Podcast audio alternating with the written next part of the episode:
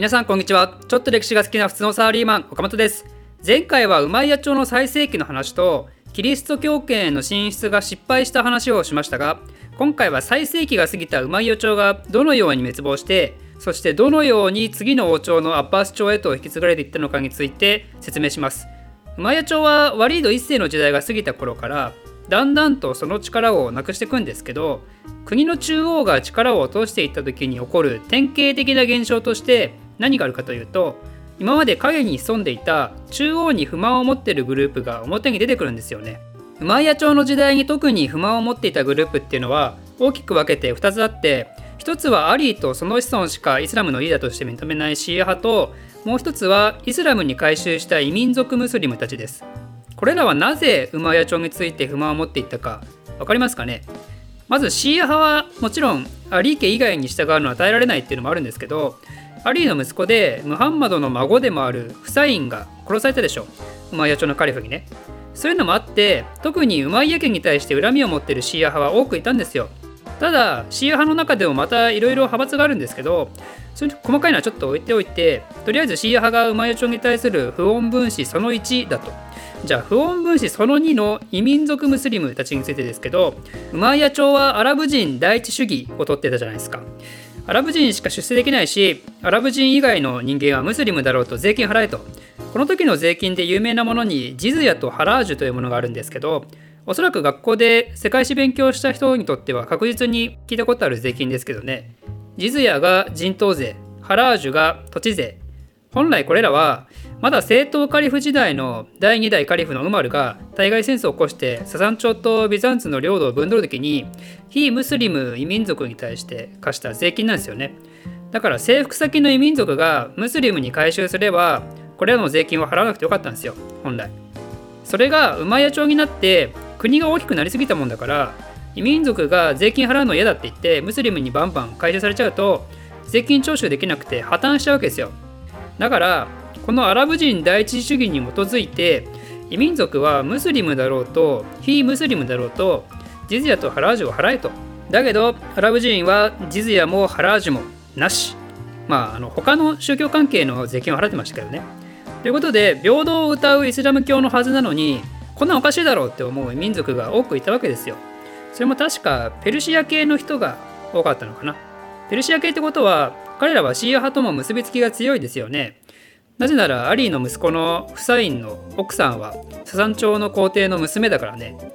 なのでこれら反乱分子はウマイヤ朝の力が弱くなるにつれて結びつきをどんどん強めてより一層強力な反ウマイヤ朝体制を作り始めるわけですよ。あちなみにあの異民族ムスリムのことをマワーリーと呼びます。アラブ人の周りにいるからマワーリ。ー。えー、それに対して非ムスリム異民族は人民と言います。人民みたいなね。なのでアラブ帝国と呼ばれるマヤ朝を税制面で支えてたのはこういうアラブ人の周りにいたやつらと帝国の人民たちだったわけですよ。すごいしょうもないですけどまあでそしてついにウマヤ朝がボロボロになり始めるきっかけが訪れます。それはウマヤ朝最後のカリフのマルワーン2世の時代なんですけどマルワーン2世はですね突然ウマヤ朝の首都を遷都させたんですよ。ウマヤ朝の首都はシリアのダマスカスなんですけどそこから自分の支持基盤があるサッファーンという別の場所に移すんですよね。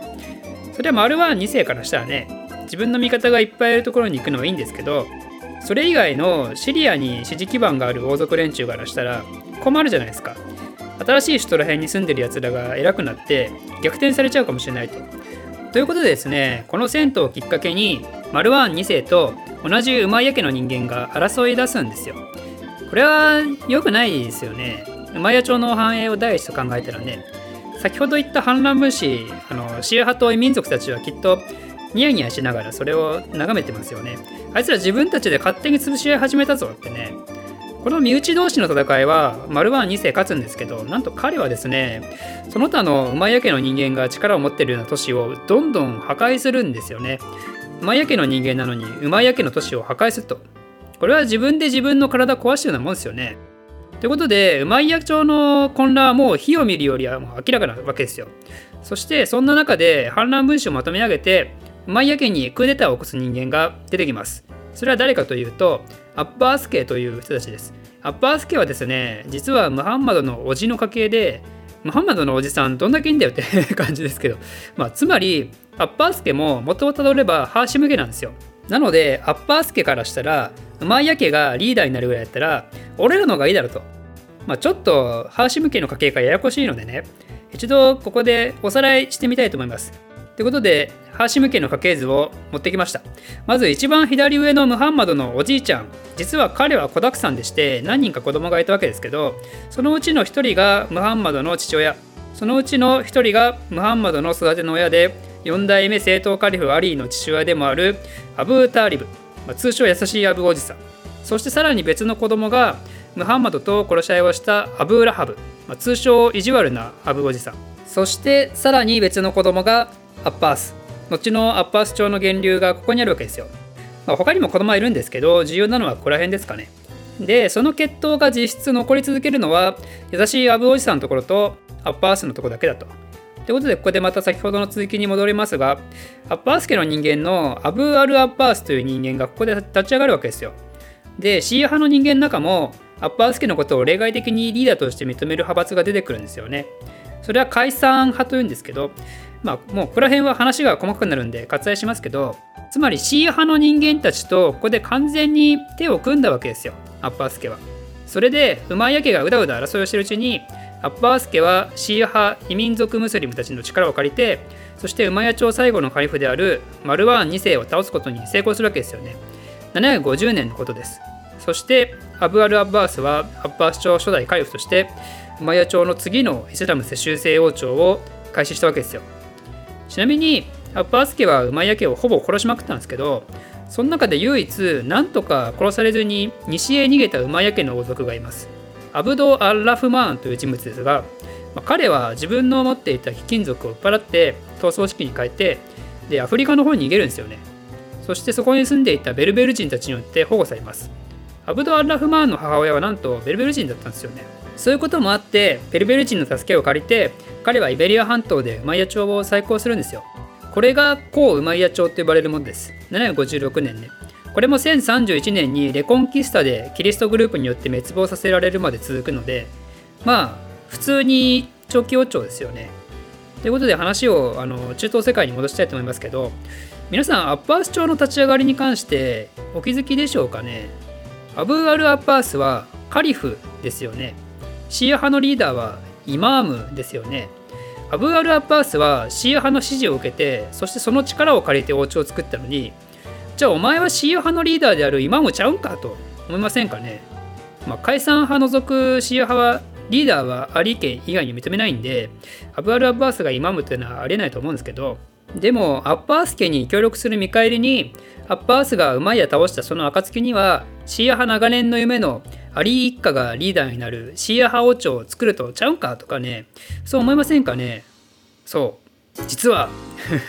アブアル・アッバースは今までシーア派とべったりだったにもかかわらずいざ自分が権力を握るとスンナ派へとねくら替えするんですよ。もちろんスンナ派の方が主流で正統的だからね。アッバース家なんてもともとハーシム家としての権威はあるけど勢力的には全然弱いから。だから今まで味方だったシーア派たちをねめちゃくちゃ怒らせることになるとしても自分たちは主流派のリーダーになる必要があったわけですよ。そしてさらに自分の支持基盤を強めるためにもアブアル・アッパースはアッパース革命と呼ばれる既存のイスラム世界に大変革をもたらすあることをします。それは税制改革なんですよね。ウマヤ朝はアラブ人第一主義だったわけですけどそれに対してアッパース朝は文字通りイスラム教徒の平等化を図るんですよ。つまりアラブ人でもマワーリーでもそこの区別はせずに税金払うものを払う。払わないものは払わないと。具体的には土地税であるハラージュはムスリム全員に課して人頭税のジズヤはムスリム全員免除になりました。また今までの中央役人はアラブ人ばっかり集められてたわけですけどそこの部族の隔たりも取っ払ったりしたんですよ。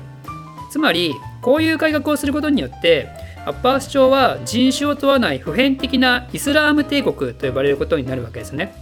ウマヤ朝はそれに対してアラブ人ばっかり優遇したんでアラブ帝国と呼ばれるわけですよ。ここの対比は高校世界史でめちゃくちゃ好んで出題してくるところですよね。細かいこと言うと馬井家のチームカラーは白でアッパース家のチームカラーは黒なので馬井家とアッパース家の戦いを白と黒の戦いと呼んだりもしますね。